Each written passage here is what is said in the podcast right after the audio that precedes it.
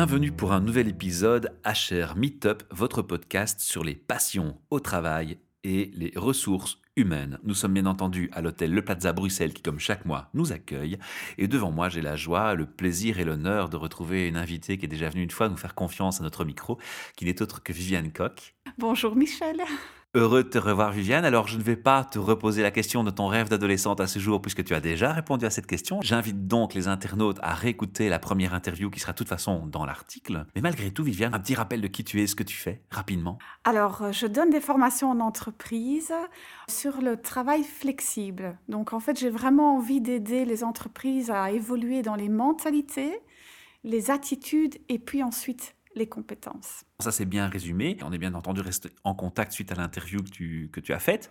Et dans, dans ces échanges, tu m'as mentionné que tu allais maintenant organiser des événements. Tout à fait. Donc, je trouve ça vraiment très important de lancer des thématiques sur la flexibilité au travail. Et en avril, le 17 avril en français, le 19 avril en néerlandais, ce sera un thème Est-ce que c'est si facile de travailler de chez soi? Car ça ne s'improvise pas. Et à quel public tu vas proposer ça? Je m'adresse en fait aux ressources humaines et à toute personne en fait qui gère un projet de télétravail dans son organisation. En termes de management ou en termes de... Par exemple, moi je suis employé, je fais du home working, j'ai envie de m'améliorer.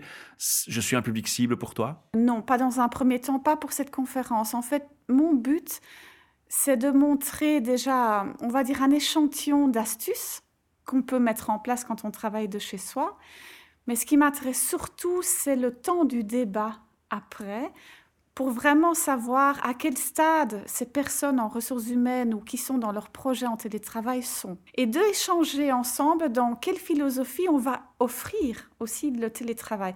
Pour le moment, j'ai fait quelques conférences et c'est vraiment très intéressant de voir les différences de mentalité. Et après, ne fût-ce que trois quarts d'heure de débat, on voit l'évolution. Tu parles de différence de mentalité, c'est l'ADN, la culture d'une entreprise, ou c'est plutôt dans la façon de gérer le phénomène télétravail? Oui, c'est surtout ça. C'est la façon dont on donne accès au télétravail, c'est vraiment... Mais ma question est pertinente. Est-ce qu'il y a un lien entre les deux? Est-ce qu'il y a un lien entre l'ADN et la culture d'entreprise telle qu'elle est présentée?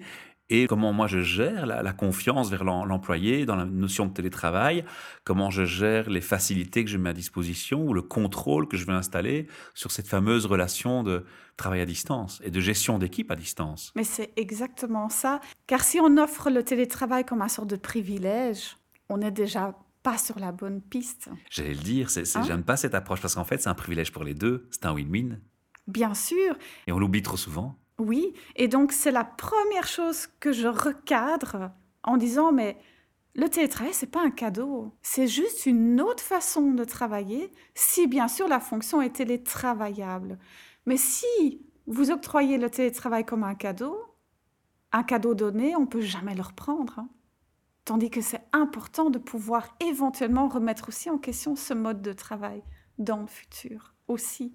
Ne fût-ce que si la personne change de fonction ou si la personne finalement ne se sent pas très bien, même si elle pense qu'elle travaille bien de chez elle, mais que selon les résultats, ça ne se traduit pas vraiment comme espéré, il faut pouvoir remettre en question par un dialogue. Ou si une équipe est impactée dans la cohésion, etc. Exactement. Alors, on va pas trop aller dans le débat maintenant, on va revenir à notre focus. Le focus, c'est de dire, voilà, j'ai un public cible. Cette fois, c'est pas le télétravailleur, c'est le RH, le manager d'équipe. C'est lui que tu vis cette fois par ses conférences. Tu as donné les deux dates de conférence, on sait qu'elles seront en français, en néerlandais. On a compris l'idée, hein. donc c'est d'un peu faire une conférence sur le télétravail, puis de récolter les feedbacks pour, j'imagine, un peu voir leurs difficultés et répondre aux difficultés ou... Oui, c'est de faire en fait un sort de baromètre euh, de l'état d'esprit de l'entreprise de voir où sont les motivations profondes et pas juste ah mais moi je vais donner accès au télétravail parce qu'il y a une demande en interne ou parce que c'est tendance. Mais donc ça c'est comme tu le disais tantôt après après la conférence. Oui, effectivement et pendant la conférence, c'est vraiment on va dire un échantillon de ce que je donne dans les formations pour justement travailler bien de chez soi. Ok, maintenant je comprends mieux. Donc moi j'arrive là-bas, je me suis inscrit, je reçois d'abord une présentation de ce qui se fait ou de bonnes pratiques ou de choses qui sont de, l'ordre du bon conseil ou de la, ou de la bienveillance dans l'approche. Et puis quand ça, se termine, en fait l'événement n'est pas du tout terminé puisque c'est là le plus important, ce sont les échanges. Exactement. C'est comme ça qu'il faut le comprendre. Exactement. Donc il y a vraiment une, une partie d'échantillon avec des astuces, on va dire, visuelles, spatiales physique et surtout le mental. Mais après, on parle vraiment, mais comment est-ce qu'on implémente ça? Avant de guider le télétravailleur, comment est-ce qu'on va mettre ça en place?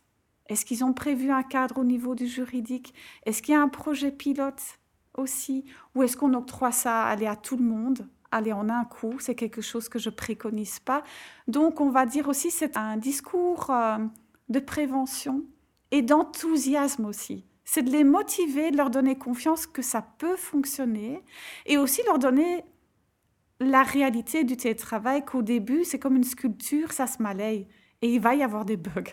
Mhm. Et je pense que là, le sens de l'humour doit rester et de se dire, bah oui, il va y avoir des anecdotes, c'est clair. Ouais, j'en ai quelques-unes à raconter aussi. on fera pas ça au micro aujourd'hui. Alors, justement, on va peut-être donner un amuse-bouche sur le contenu de cette conférence, malgré tout, pour un peu mettre en appétit nos auditeurs. Parce que entre les premiers épisodes et celui-ci, il y a du temps qui s'est écoulé. Tu as eu l'occasion de, beaucoup mettre en pratique ces, ateliers que tu proposes. Quelles sont les bonnes pratiques et les mauvaises pratiques que tu as observées? Les choses à faire et à ne pas faire En général, euh, quand je commence la formation astuces pour euh, un télétravail efficace, je leur demande qu'est-ce qui leur plaît de travailler de chez eux, qu'est-ce qui les ont fait fantasmer avant de se lancer et de se dire, bah tiens, qu'est-ce qui vous plaît? Alors au départ, les premières idées, oui, mais j'aurai plus de performance, je peux plus me concentrer, je peux déployer plus de quantité de travail. Et puis je leur dis, mais attendez, hein, on est entre quatre yeux ici, vous nous dites honnêtement, t'aimes bien être en pyjama? Ou t'aimes bien peut-être travailler sur le sofa, tu peux le dire, hein, ne t'inquiète pas, on est ici entre nous. Alors je prête au jeu. Moi je réponds à la question pour être honnête, c'était équilibre vie privée, vie de famille, transport et temps de trajet en moins, et empreinte écologique, empreinte carbone.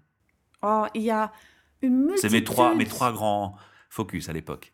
Exactement, et c'est surtout pour diminuer le stress dans les transports, car un des trois premiers facteurs de risque de burn-out, c'est le stress dans les transports.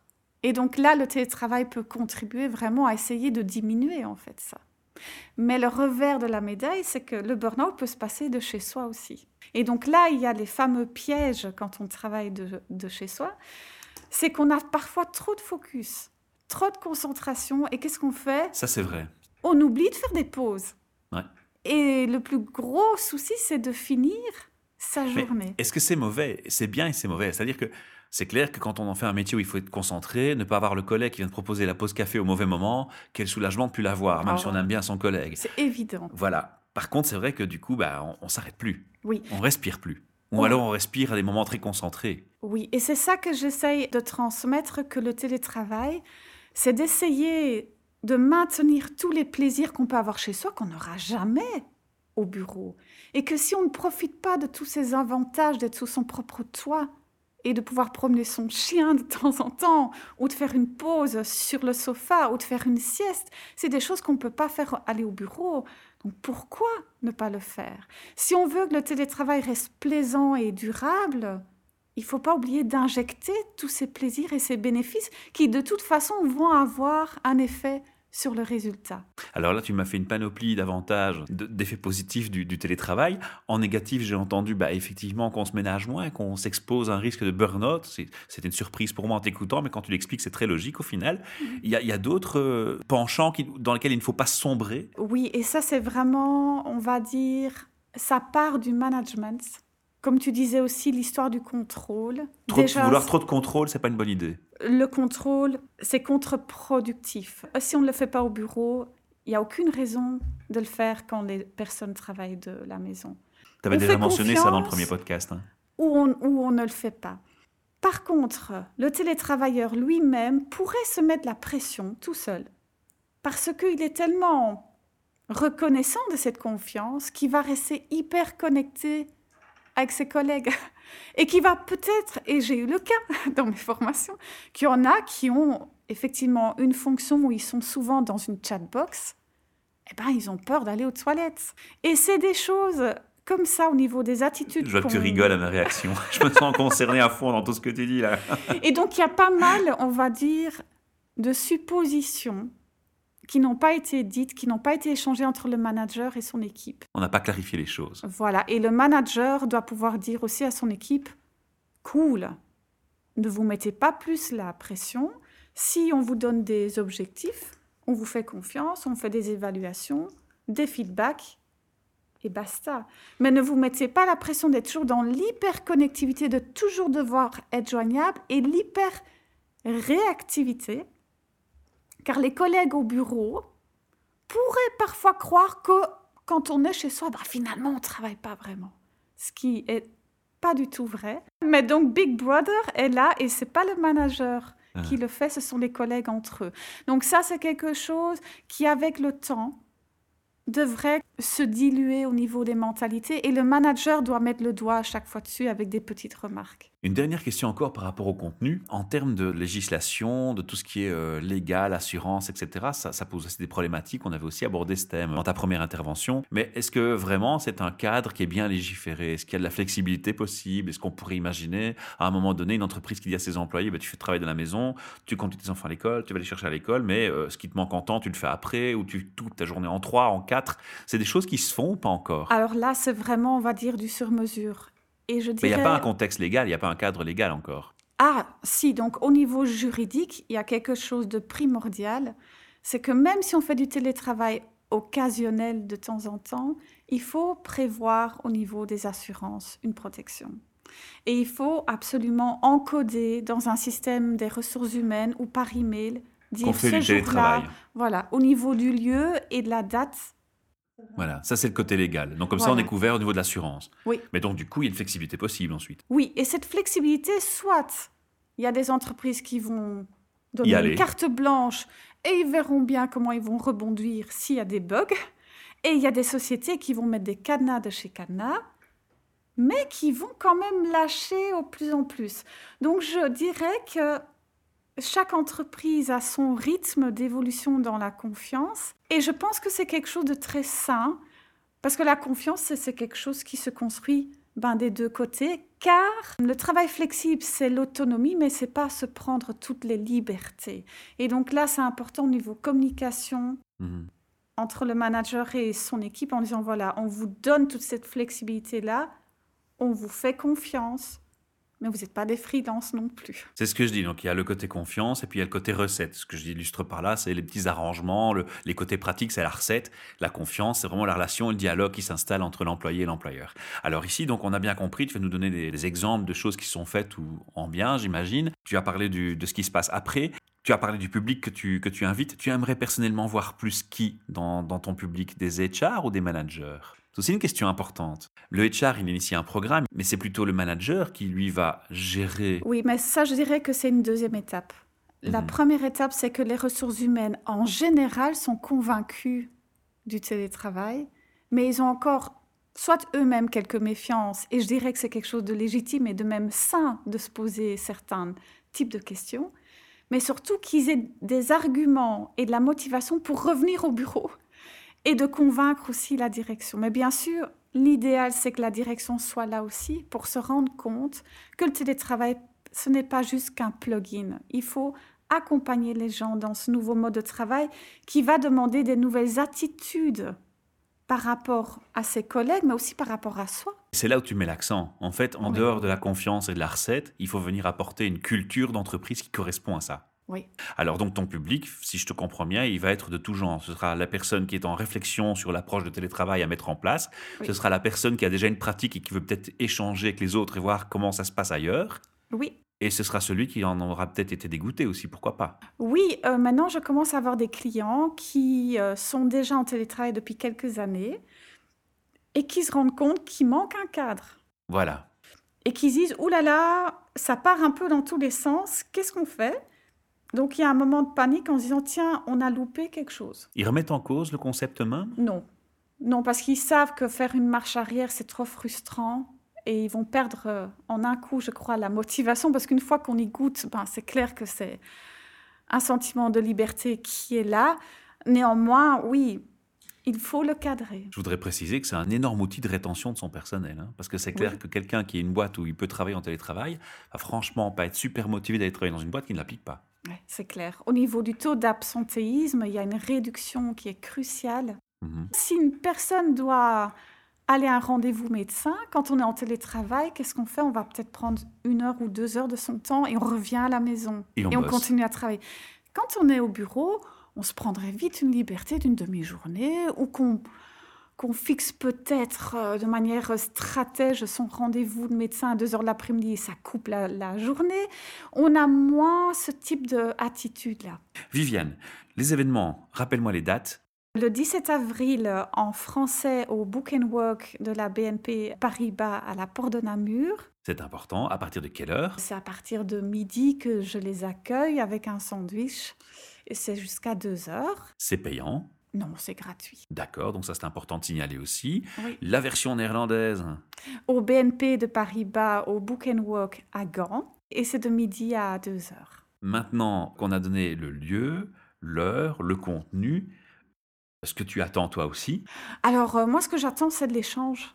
J'ai vraiment envie d'entendre à quel stade ces personnes sont pour mettre en place le télétravail et par quel argument je peux les motiver tout en leur donnant, on va dire, une image très réaliste aussi du terrain. Car en fait, je coécris un livre pour le moment sur le nouveau monde du travail et on est cinq co-auteurs à faire des interviews dans des entreprises belges qui ont mis en place le, le nouveau monde du travail. Et j'ai vraiment des témoignages de différentes approches sur le télétravail. Et donc ça, c'est quelque chose aussi, cette expérience de terrain dans la rédaction de ce livre, plus la rencontre avec mes clients, plus l'échange avec les participants dans, les formations, je peux vraiment les aider à convaincre que le télétravail, c'est vraiment un nouveau mode de travail très intéressant, mais il faut le faire avec une prévention, une bienveillance et bien réfléchir au niveau des valeurs. Mais nous, on veut le faire comment? Et donc pour le RH qui nous entend pour l'instant, c'est évidemment ce que tu offres, en fait, c'est une plus-value réelle, un partage d'expérience réelle. hein. Donc c'est non seulement le contenu de la conférence, mais c'est surtout des échanges et cette possibilité de rebondir avec toi sur quelque chose qui, peut être un atelier, une guidance, des conseils. Il y a vraiment une, une valeur euh, très forte à ajouter. Et je pense aussi que les ressources humaines sont déjà très débordées par plein de sujets dans leur métier. Le travail flexible, c'est quelque chose de nouveau, donc il faut absorber pas mal d'informations, que ce soit sur les réseaux sociaux, dans les lectures. Et donc c'est un moment de rencontre où on fait un petit peu une pause et on réfléchit. Et pour eux, c'est vraiment très enrichissant de rencontrer d'autres personnes qui sont en projet avec ce nouveau mode de travail. Ok, Vraiment. merci. Alors, est-ce qu'il y a un nombre de places limité pour chaque événement? On peut aller jusqu'à 30 personnes. D'accord, donc début mars, les inscriptions peuvent commencer et on peut aller jusqu'à 30 personnes par session. Exactement. Donc il ne faut pas tarder à s'inscrire. Exactement. Alors si je rate, parce que pas de chance pour moi, les deux dates ne me conviennent pas, j'ai des, des meetings importants, des comités de direction, un travail au-dessus de la tête et j'ai la tête dans le guidon, est-ce qu'il y aura d'autres dates? Effectivement, il y aura d'autres dates avec d'autres thèmes Alors j'imagine que ce sera sur ton site internet alors. et ce sera de toute façon mis sur mon site web. On va Euh, rappeler l'URL du site. Voilà, donc c'est euh, nestyourdesk.be. Et je suis bien sûr sur Facebook et sur LinkedIn et sur Twitter, donc tout ça ce sera mis. Mais je dirais les personnes qui n'ont malheureusement pas le temps de venir à ces conférences, s'il vous plaît, contactez-moi parce que je peux déjà venir vous voir au bureau chez vous pour juste entendre comment est-ce que ça se passe chez vous. Et si vous avez plutôt envie de patienter lors d'une prochaine date qui sera plutôt le mois de septembre, bienvenue aussi. Why not? D'accord. Voilà. Alors je ne sais pas si je peux me le permettre, moi je te connais un petit peu, je l'ai dit tantôt, on échange ensemble, je sais que tu fais plein d'autres choses. Tu ne te concentres pas que sur le télétravail. On Exactement. va déjà annoncer ton futur passage chez nos partenaires de RCF aussi. Oui, c'est vrai. Quel thème tu vas proposer à mon ami Léo Potier? Mais en fait, le télétravail, bon, ça ouvre des portes euh, sur, sur plein, plein de choses au Plein niveau du bien-être, de la performance, mais aussi la diversité. Et la diversité, c'est aussi intégrer des profils atypiques, pas juste géographiquement, mais des personnes qui ont un handicap Mhm. et qui ont beaucoup plus du mal à bouger. Bien sûr, le télétravail n'est qu'une solution partielle pour certaines personnes qui souffrent d'un handicap, mais c'est quand même déjà une belle entrée dans sa carrière. Ça peut les restimuler à faire des belles études. Et voilà, donc je crois que on est en plein dans ce thème de la diversité sur les générations, sur les cultures.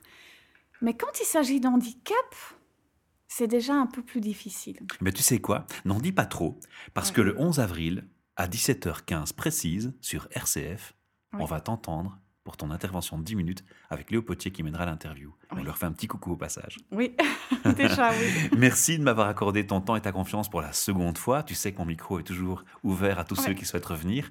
Euh, Je suis très honoré de cette confiance. Et puis voilà, on invite nos, nos RH et nos DRH qui nous écoutent, qui font partie de nos auditeurs. On a quand même 300 000 écoutes et 93 000 downloads sur les trois derniers mois, ce qui est quand même pas mal.